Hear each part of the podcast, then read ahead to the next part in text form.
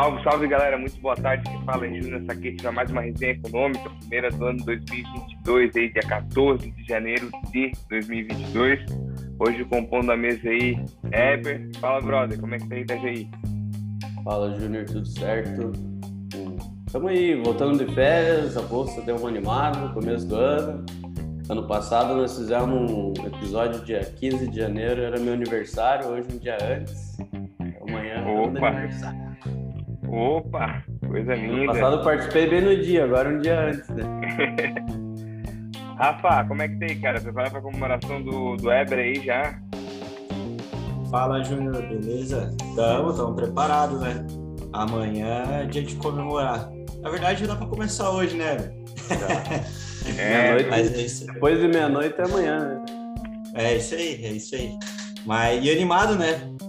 Tá dando sorte, a bolsa subindo na semana de aniversário do Ever. Aí sim, né? é. É só é. Bem que eu ouvi falar o pessoal no mercado semana informando duas vezes assim, ó, aniversário do Weber, hein? Ninguém esquece, todo mundo compra, hein? Aí tá todo mundo comprando. Mas vamos falar de número um pouquinho. Bate bola, jogo rápido. É, no momento o índice rompeu 107 mil pontos. Confirma, Rafa, isso aí? Confirma, é isso mesmo. 107 subindo 1,42. Na semana aí estamos subindo 4,19. No ano estamos positivo 2,10. Cara, que notícia boa. Pô, fazia tempo que não fazia isso, cara. Tava conferindo o bolão hoje, cara. Era só, é só erro, tá? Era só pra baixo, pra baixo, menos e menos. Dólar tá caindo 0,17 a 5,51. No ano aí tá caindo 0,87. É, Rafa, dá um briefing do mercado aconteceu que daí num dia os juros é bom, outro dia os juros é ruim, outro dia a inflação é bom, outro dia a inflação é ruim. Aí, cara, é, é tipo assim. dá uma explicada aí o que, que rolou essa semana aí, que uma hora o Tepper é bom, outra hora é ruim, outra hora é inflação, outra hora vai soltar estímulo, não vai. Saca de pau, brother. É interpretação pra tudo quanto é lado, né? então, essa semana aí, cara, a gente começou a semana com um dia negativo, né? Bom, só recapitulando, semana passada foi para baixo, né? Foi a pior primeira semana do ano para o S&P 500 desde 2016. É, isso bateu aqui também, né? Como sempre, é, respinga no Brasil. É, então, essa semana começou é, com uma sessão negativa por aqui também. O Ibovespa caiu 0,75% no dia. É, fechamos ali próximo de 102 mil pontos, a 101,945. O dólar também subiu no dia. É, praticamente o que caiu o índice subiu o dólar, 0,76, cotado a 5,67. É, as bolsas globais caíram com a perspectiva de aperto monetário nos Estados Unidos, né? Então, é, o que o movimento continuou da semana passada, repercutindo a fala do Fed, é, sendo mais duro, né? adiantando é, o, aumento dos juros, né? já para assim acabar o tapering, a partir de março já começar a subir os juros. É, e inclusive reduzir o balanço do Fed, né? ou seja, ele vinha recomprando títulos, além de subir os juros, começar a vender esses títulos, né? então a pressão vendedora no mercado. É, e então, por conta disso, os mercados caíram também, repercutindo a semana passada. Os números de casos de Covid aumentaram no mundo todo, né? E isso aí foi o tom da segunda-feira. Na terceira, na terça-feira, a gente já teve um mercado de alta por aqui, é 1,8 de alta, fechando a 103 mil pontos, 103,778. Dólar fechou caindo 1,66 é, a 5,58. Né? O Ibovespa tomou tração após as falas do Powell, onde disse que os juros americanos estão em uma era de juros baixos, mesmo com as perspectivas de aumento continuarão a níveis considerados baixos. Ou seja, ele deu uma amenizada no que o mercado vinha repercutindo da semana passada.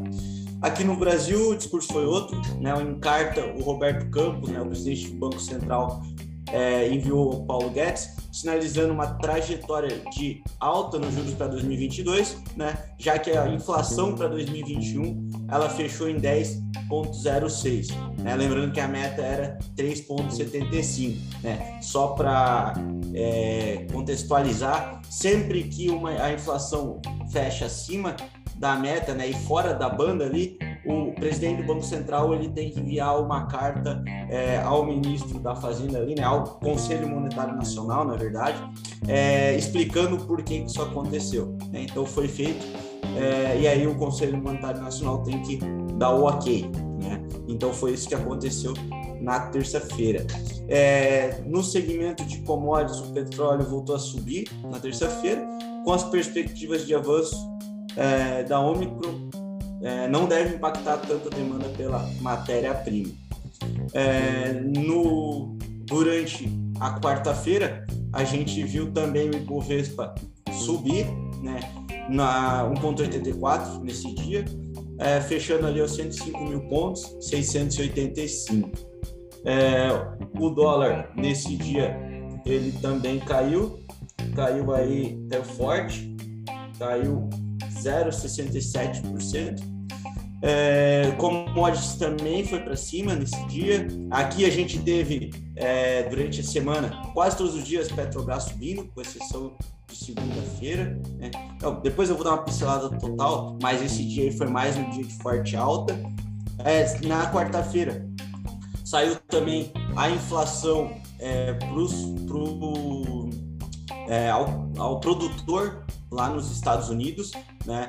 Ela veio alta, mas o mercado já vinha esperando que ela viesse alta e durante o dia o mercado se tranquilizou, né? apesar de ver que veio alta, o mercado deu mais uma daquelas interpretações que a gente não entende é, muito bem na hora, mas durante o dia ele foi, foi se acalmando um pouco. Né? É, a Nasdaq, que é a bolsa de tecnologia, essa sentiu mais, né? porque os juros devem se manter altos, mas o mercado como um todo, olhando para S&P, olhando para Dow Jones, deu uma acalmada. E o Brasil foi muito na onda das commodities aqui também. Né? Na quinta-feira, então, o mercado fechou em queda, né? uma leve queda, né? 0,15 é, a 105 mil pontos, 529, é, onde os frigoríficos e as petrolíferas estavam entre as principais altas, segurando a queda. Né? Então, mais um dia de commodities para cima. Lá fora, as bolsas caíram forte, depois o vice-presidente confirmar que o fim do tapering será no primeiro trimestre e o Fed está pronto para iniciar o aumento de juros. É, dados, anima, dados animados por aqui, o volume de serviço deve, cresceu 2,4% em novembro é, do ano frente ao ano passado, né? bem acima do esperado. É, e o dólar recuou 0,10 a 5,53. Tá? Hoje, então, o mercado ainda não fechou, a gente caminha para fechar mais um dia de alta, né? como o Júnior já adiantou ali. É, falando um pouquinho é, do mercado como um todo, aí falando de setores, a gente viu o, a Bolsa Brasileira reagindo muito bem a movimento de rotação que vem acontecendo no mundo. Né? A Nasdaq ela sofreu bastante durante a semana passada, em função do aumento de juros que deve acontecer mais cedo nos Estados Unidos esse ano. Essa semana está fechando próximo da estabilidade e está acontecendo um movimento de rotação, né? os investidores saindo do, das empresas de tecnologia para se posicionar é, em outros setores, setores de valor, por exemplo. O Brasil, como tem uma bolsa com uma concentração muito forte de commodities, é, vem se beneficiando durante a semana é, com os investidores alocando fortemente em commodities. Né? O petróleo, o Brent, ele veio subindo durante toda a semana. Hoje ele está sendo negociado acima dos 85 dólares, né? Só para recapitular, era o patamar que ele estava antes de surgir a, a variante Omicron, né? É, de lá para cá, ele oscilou bastante, chegou a cair ali aos 70 dólares o barril, né? E veio, já veio recuperando tudo novamente, né? Então, o minério de ferro também subiu durante a semana e foi bastante positivo aí para nossa bolsa. Além disso, outros setores que estão se beneficiando, fora tema commodities diretamente, são é, os bancos, por exemplo, os bancos tradicionais, né? Não falando de fintech, fintech é outra, é, é um pouquinho diferente a análise, mas os bancos tradicionais vêm, vêm beneficiando bastante desse movimento de rotação aí, onde os investidores buscam empresas mais é, consolidadas e cíclicas. Acho que isso aí resume bem, Júnior. Boa, brother. Valeu, cara. Obrigado pelas informações da semana. Como estamos aí com bastante notícia, vamos ver o que vai rolar com os juros americanos, se se não vai, e o que vai impactar para os países emergentes, a gente está no meio dessa onda toda. Heber, brother, vindo de férias lá, cara, tá bom, né, cara? Não tem mais nada. E no Comane a parte política tá limpa, cara. Pô, podia ser assim o ano inteiro, né, cara? Podia, o pessoal de férias, né? O pessoal de férias não incomoda Pô. muito. Só se estivesse dentro de casa, né? Filha de férias não é muito legal. Agora, os nossos deputados de férias é uma coisa linda. Vamos lá, vamos lá.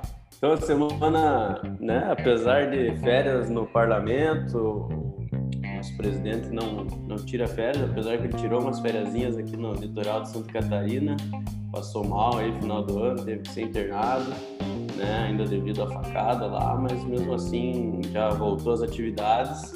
E essa semana o que repercutiu aí foi o decreto presidencial aí que atribuiu a pasta de Ciro Nogueira, o ministro da Casa Civil, né, do Centrão aí, é, a competência para avaliar a decisão de, execu de execução orçamentária. O que isso quer dizer? Que agora é o ministro da Casa Civil que define onde é que vai ser gasto o dinheiro do Brasil, né? Então, pessoal mais, do, mais ligado ao presidente Jair Bolsonaro aí diz que isso é um mero filtro político para garantir que os acordos com o Congresso sejam honrados, né? É, porém, em grande parte do mercado e, e, pessoal aí da política interpreta isso como um rebaixamento do Guedes frente ao Centrão, né? Que era uma atribuição do, do Ministério da Economia. Então, a gente vê mais uma vez aí o, o Ministério da Economia perdendo força é, para a parte política aí, basicamente Centrão, e ainda mais agora em ano de eleição, que o presidente, pelo jeito, vai fazer de tudo pela reeleição e vai, como a gente costuma dizer, abrir as pernas para o Centrão aí, né? É, no, nos bastidores aí essa causa para essa mudança parece novamente residir aí nas as opções de alocação do orçamento, né? Então o, o governo teria é, teria separado 16 bilhões do orçamento secreto, né? Aquele, aquela, todo aquele assunto que a gente já tinha discutido no passado, foi proibido, foi permitido, né? Outros 8,9 bi é, são negociados paralelamente por ministros do próprio governo com os parlamentares, né? Então isso ah, vai passar pela mão do, do Ciro Gomes aí, do é, Ciro Nogueira, para que a gente, para que ele possa executar esse orçamento de 22, que é muito importante porque o orçamento de 22 geralmente é, dá o sentido aí do que, que vai ser gasto de dinheiro do governo em ano eleitoral, né? Que é muito importante e muito decisivo, né? Principalmente se a gente for pensar em deputados estaduais, é, governadores, esse, esse recurso às vezes pode ganhar uma eleição aí, né? Entrando, passando na, é, sobre o orçamento do 22 para os reajustes salariais aí, né, que é uma novela também que a gente está vendo aí. O Bolsonaro primeiro queria dar ajuste para os policiais, depois mais gente pediu, a Receita entrou em greve, agora parece que até né, alguns outros servidores estão querendo entrar em greve, inclusive servidores do Banco Central, alegando falta de, de, de correção dos salários aí. Então isso virou um, um dominó aí. É, e agora o Bolsonaro pensa até em revogar tudo isso, ah, ninguém vai ganhar, né? E, e talvez o presidente ensaie outras alternativas para não abandonar sua base de apoio, que seriam os policiais, basicamente, é, principalmente, né? Que foi da onde surgiu essa ideia de, de reajuste salarial. Então, é, talvez ele queira agradar essa turma aí com outro tipo de benesse, né? Um novo pacote de é, pacote de, de, bondades aí, vamos dizer, que algumas regalias a mais aí que não seja salário para que esse pessoal não fique totalmente desamparado e consiga garantir uma base eleitoral para o presidente, né? Outro assunto que também teve bastante ponto esses dias é o refis de médias e, e, e grandes empresas, né? É, refis das pequenas empresas, desculpas, né? Que foi vetado pelo pelo presidente Então, o Bolsonaro, semana editou um decreto criando duas novas cadeiras no comitê gestor do programa do Refis, então uma para o SEBRAE e uma para o representante ser designado em regime de rodízio entre as duas principais confederações representativas de micro e pequenas empresas, né? É o CGSN, o órgão aí que deve que deve prorrogar o prazo de adesão a um regime tributário até 31 de março. Então, provavelmente aí o, o, Congresso ainda pode derrubar esse veto e manter o refis para pequenas e médias empresas através dessa interlocução aí é, que o Bolsonaro está fazendo. Já o refis para médias e grandes empresas somente teria algum apoio é, do Ministério da Economia se a, a reforma do imposto de renda passar pelo Senado aí que está travada desde o ano passado. Né? É, para voltar um pouquinho no assunto dos precatórios, ontem foi a vez da Ordem dos Advogados do Brasil aí é, entrar no STF contra a, a, PEC dos precatórios, né, contra, esse flex, contra essa flexibilização do pagamento das dívidas judiciais e isso aí provavelmente vai cair na mão da ministra Rosa Weber que conduz uma impugnação similar aí no processo é, imputado pelo PDT no, também no STF. Então mais um assunto que a gente vê, né, ah, o nosso Congresso aprovando uma lei, o presidente sanciona a lei e depois isso vai para o STF, alguém sempre entra contra ou entra a favor. Então a gente pode ver que ultimamente quem define as coisas no Brasil é o STF, né? A gente não tem mais a certeza que passou pelo parlamento, passou pelo presidente, está valendo não. Ainda tem o STF que alguém vai entrar com processo para o STF dizer não, isso pode, isso não pode. Isso não é muito legal para nós, né? Quem faz leis é o parlamento e não o STF, né? É... E com relação, acho que um último assunto aí, essa semana o Henrique Meirelles, que é o assessor econômico do Dória, aí, que é um dos, dos candidatos a presidente da República, defendeu o teto de gastos aí. Então, então a gente vê que essa disputa desse ano vai ser muito polarizada, né? A, a parte mais da direita defendendo esse ajuste fiscal e o Lula, assim como o Ciro Gomes e outros nomes de esquerda, vão vir aí para dificultar esse processo. O Lula já falou em, é, em, tirar o teto de gastos, em tornar o Banco Central novamente não independente, né, dependente do governo. Então vai ser uma batalha de dois, de dois lados e a bolsa e o nosso mercado vai sentir muito isso aí durante os próximos dias. Eu acho que é isso, mais ou menos é o que está acontecendo aí. Vou ficar de olho, ver. Até o final do mês nós vamos ter um pouquinho de paz, né? Mas em fevereiro o nosso congresso já volta. Cara, fevereiro volta, abril tem os presidenciáveis, aí começa aquela guerra, aí todo mundo tem opinião, todo mundo estudou ciência política a vida inteira, tem pós ficar. Aí vai começar aquele perrengue, aquela brigaçada do novo Twitter e por aí vai. Brother, aí, a opinião de vocês para 2022, né? Primeiro podcast. O que vocês acham aí? É, rapidamente, a gente tem mais 12 minutos. Então, um briefing aí, o que, que acha o ano, mantém a posição, faz hedge em dólar, toca tudo para renda fixa, poupança o que tem no melhor no momento, é, fundo imobiliário é caixa, que Cara, tem muita coisa já precificada no mercado, né? A gente tá vendo bolsa descontada já, muita empresa já caiu bastante, é, enquanto vem com ótimos resultados. É, porém, a gente sabe que 2022 vai ser o que o Ever falou agora, né? Vai ser brigado, é, vai ter otimismo em certas, certos dias, pessimismo em outros, é, vem para bagunçar bastante. E aí, quando, isso falando daqui, né, falando de política, a gente sabe que é isso que vai guiar a Bolsa em 2022 aqui no Brasil. E quando a gente olha lá para fora e tira um pouco a lupa, a gente também vê outro, outro cenário de incertezas, né, que é o, o Banco Central americano aumentando os juros, né, quando a gente tem um aumento de juros na maior economia do mundo, é, todo o resto do, do planeta é, ele fica à mercê do quão rápido vai ser e de quanto vai ser os aumentos de juros lá.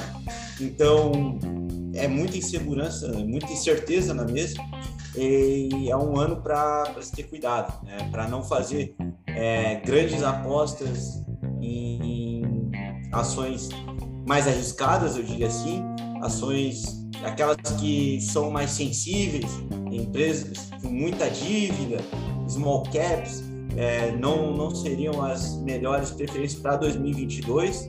Né?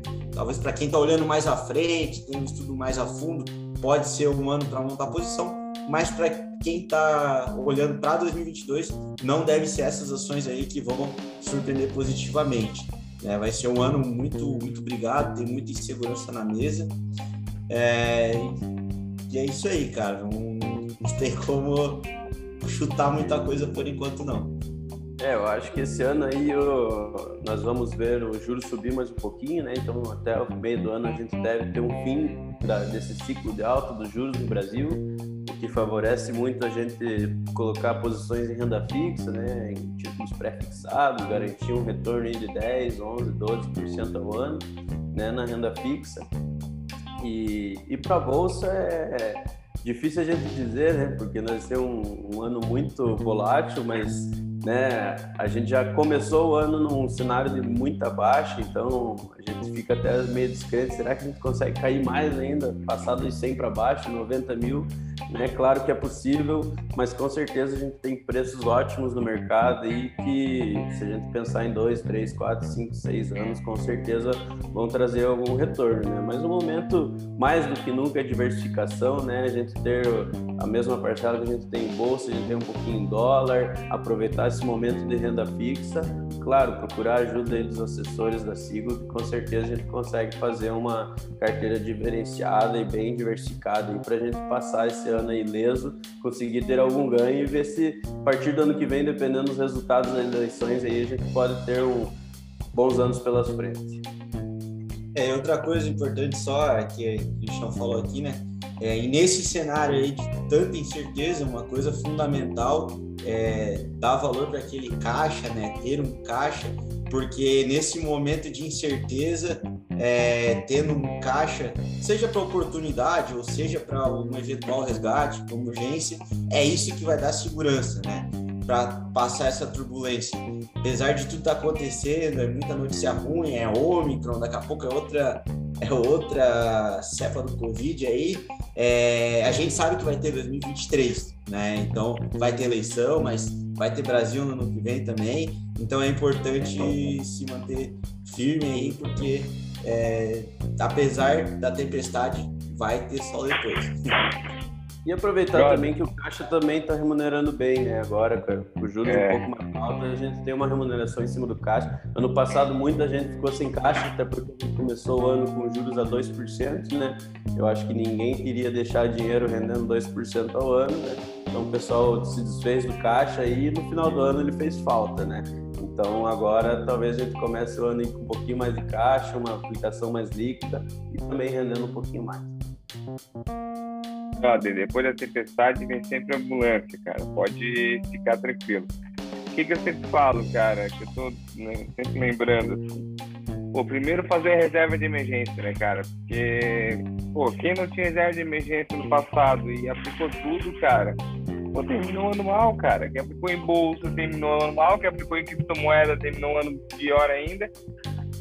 Então, eu sempre falo assim, cara, primeiro faz tua, reserva de emergência. Depois tu fez, cara, aí sim. Aí vai comprando devagarinho, vai indo, vai, aumentando. Ou se já tem a reserva, que o maior parte do nosso cliente já tem essa reserva, realmente tem para investimento, cara, diversifica, não dá para reinventar roda, entendeu? Não dá para, pô, vou descobrir essa casa, pô, vou entrar no Magazine Luiza agora porque vai dar outro boom de novo aqui lá de comprar um iPhone e virar milionário cara, é difícil, cara. Tem, pô, tem gestor aí que 50 de mercado acertou 3 ou 4 bolado dessa.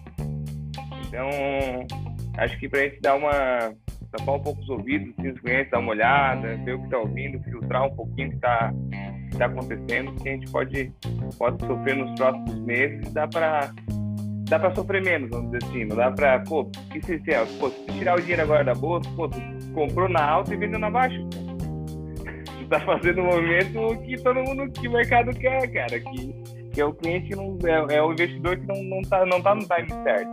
Então, cara, comprou, tá lá, vai fazendo preço médio, vai vendo dividendo. Pô, Petrobras aí pagou uma porrada, Vale pagou uma porrada. esse ano, não sei se tudo que eu sei de informação, Petrobras vai dar uns 10 a 20% aí frouxo de dividendos. Então a gente tem um ano aí grande pela frente. Cara, fazer uma coisa feijão bem certinho e confiar no tempo aí, né? Não ter pressa e deixar o tempo atuar que não vai ter. É, e uma coisa, ô, Júlio, Pode falar. Uma coisa que eu li essa semana, achei muito interessante, né? Adivinha de quem que é a citação? Né? É do velhinho, né? Bom, bom e sábio velhinho, Warren Buffett.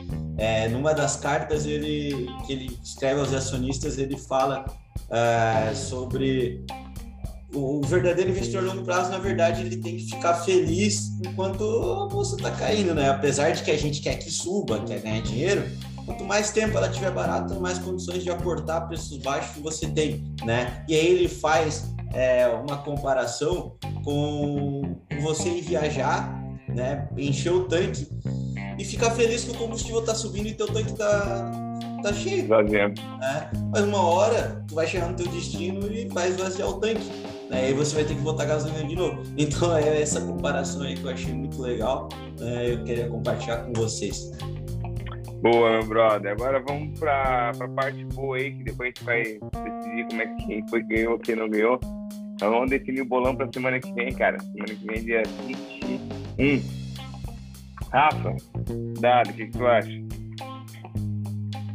Cara, não tinha pensado nisso ainda, hein? Vou de. Então, então pensa rapidinho fazer em 3 minutos. Hum. a tua análise vai ser mais rápida. Ah, eu vou, vou de 107,500. Boa, de lado, hein? De lado, subimos bastante. Fala, Eber. 109. Uhul, magrão. 109, bola, bola. Vou tocar 108, cara. Tá bom, né? para arredondar. Vamos, vamos, vamos devagar. Vamos devagar sempre. Ano passado a gente tava mais eufórico, o negócio não deu certo, agora vamos devagarzinho que, que vai dar certo. É, é claro, só, só depende do nosso palpite, assim, que a gente tava. A gente não tava, a gente não tava com a entonação certa na hora de, de largar o palpite. Rapaziada, fechou?